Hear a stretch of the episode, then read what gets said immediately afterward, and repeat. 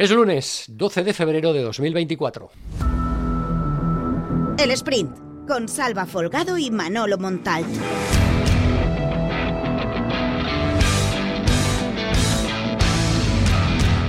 El Valencia perdió el sábado en el Gran Canaria un partido decisivo por sus aspiraciones para acceder a competir de nuevo en Europa la próxima temporada. Al final fue un carnaval negro el del Valencia, el del equipo de Rubén Baraja en ese duelo ante el equipo revelación de la temporada como es el amarillo que prepara García Pimienta en el tramo final del partido por falta de concentración, por falta de actitud, por falta de contundencia en área propia. Los de Rubén Baraja perdieron el partido por dos goles eh, a cero y además abortaron la opción de superar a la Real Sociedad que previamente había caído ante Osasuna y llegar a tocar Europa al término de la pasada jornada de liga. Ahora mismo en la clasificación el Valencia sigue bien eh, ubicado, es noveno con 35 puntos por delante.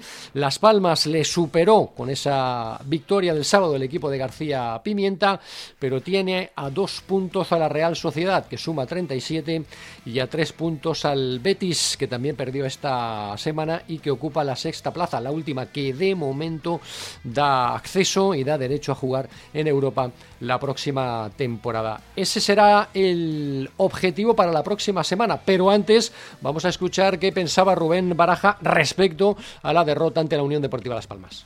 Ha sido un jarro de agua fría ese gol porque realmente yo creo que no lo merecíamos y nos ha privado de la posibilidad de puntuar aquí en un estadio difícil, un estadio complicado que, cualquier equipo que juega aquí sabe perfectamente que te generan 5 o 6 ocasiones por partido.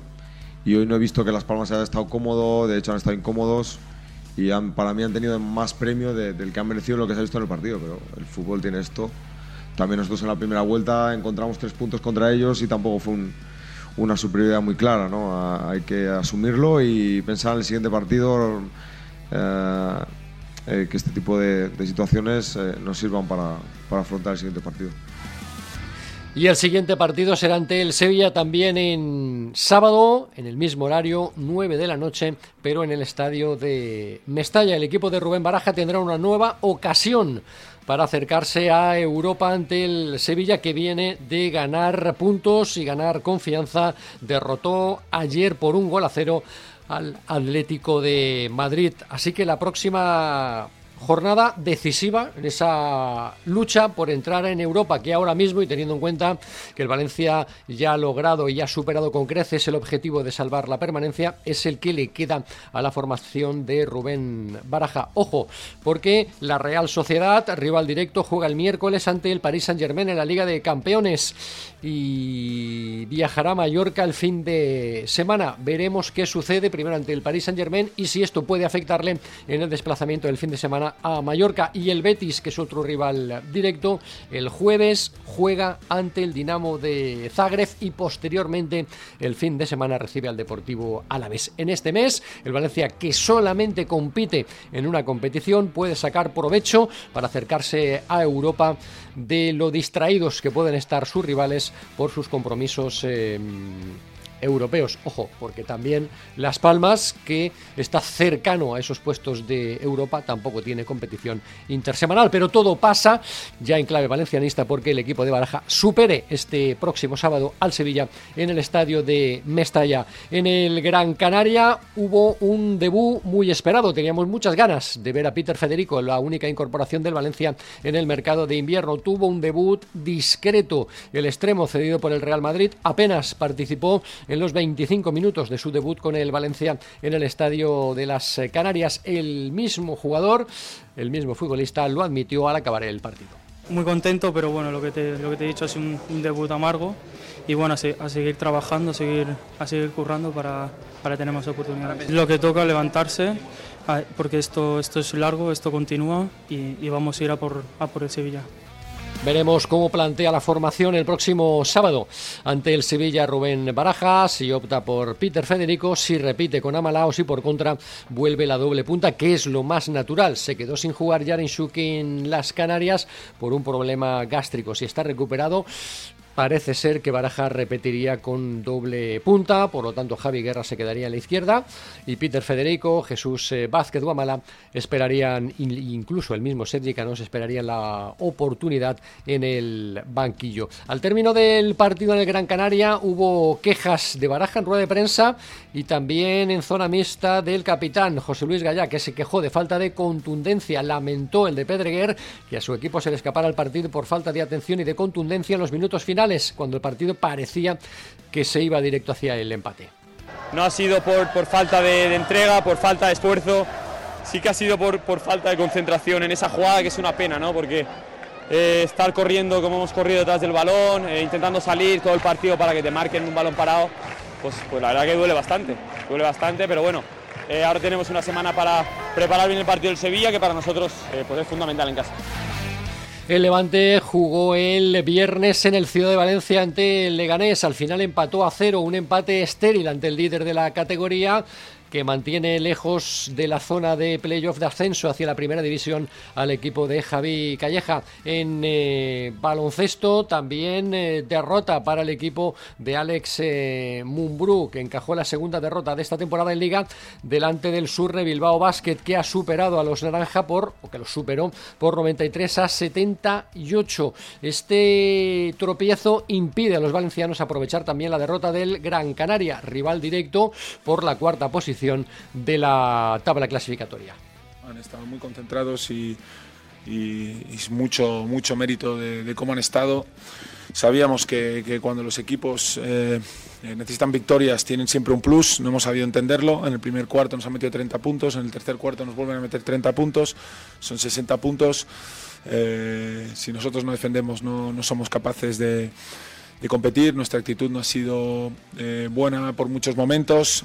Eh, no, no, no, hemos entrado en el partido. Ya eh, nuestra, nuestra concentración ha sido paupérrima desde el minuto uno.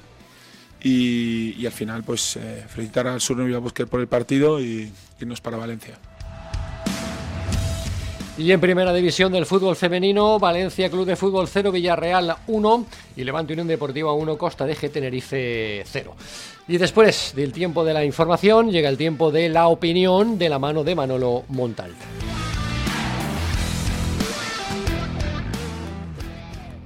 Al final, al Valencia se le vuelven a escapar los puntos, o se le volvieron a escapar los puntos en Las Palmas. En el tramo final, lleva ya el Valencia cinco partidos perdiendo hasta ocho puntos que le darían la posibilidad de estar en plaza europea segura e incluso luchando de reojo por la Champions.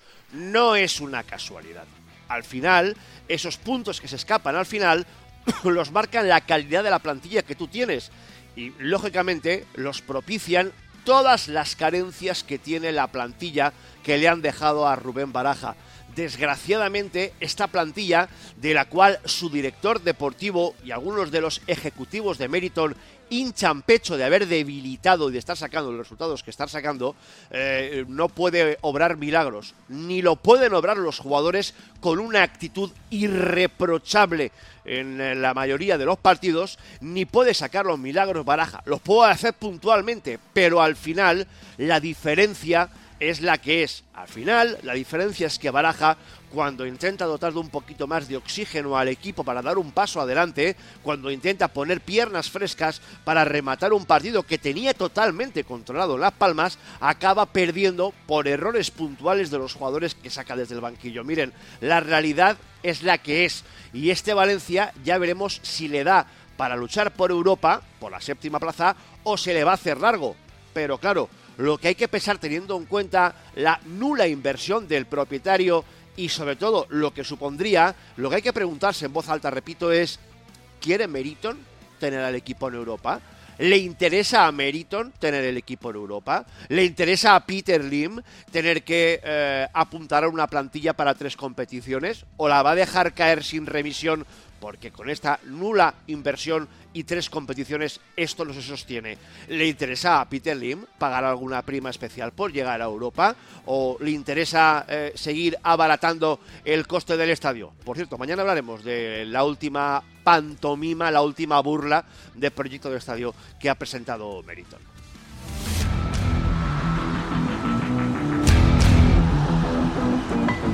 Y estos son los contenidos que puedes leer en el día de hoy en plazadeportiva.com. Apertura para la desconexión que cuesta Europa, donde repasamos el tramo final de diferentes partidos de esta temporada disputados por el equipo de Rubén Baraja, que le han costado numerosos eh, puntos al Valencia y que de momento lo alejan de la zona europea. Sin esa desconexión, ahora mismo el equipo sumaría 43 puntos y estaría dentro de la zona europea.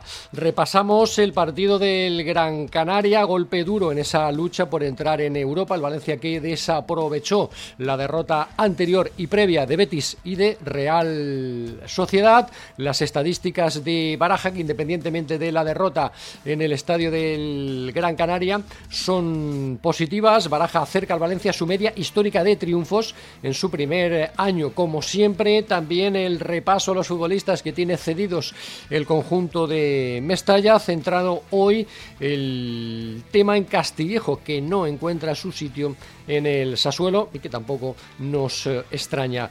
Eh, información de Mario Lupión en Plaza Granota, el apartado para la información del Levante Unión Deportiva en Plaza Deportiva, el Levante de, de Javi Calleja se encalla en el eterno mal endémico de la temporada. Las segundas partes casi nunca fueron buenas, cuenta y escribe Mario Lupión en básquet. Valencia Básquet derrota, frena en la carrera por la cuarta plaza en Bilbao. No ha competido Valencia Básquet femenino, pero muchas de sus integrantes están jugando el preolímpico de baloncesto femenino. Y ayer España venció 73-72 a Hungría, independientemente de lo que hubiera sucedido en ese partido. La selección española, con muchas jugadoras naranja, ya había celebrado billete, ya había garantizado su billete para las Olimpiadas de París, dejando fuera precisamente a la selección eh, húngara. Toda la actualidad de los equipos de élite de la ciudad, de Valencia, de Levante, de Valencia Basket y el mejor polideportivo, como siempre, en plazadeportiva.com.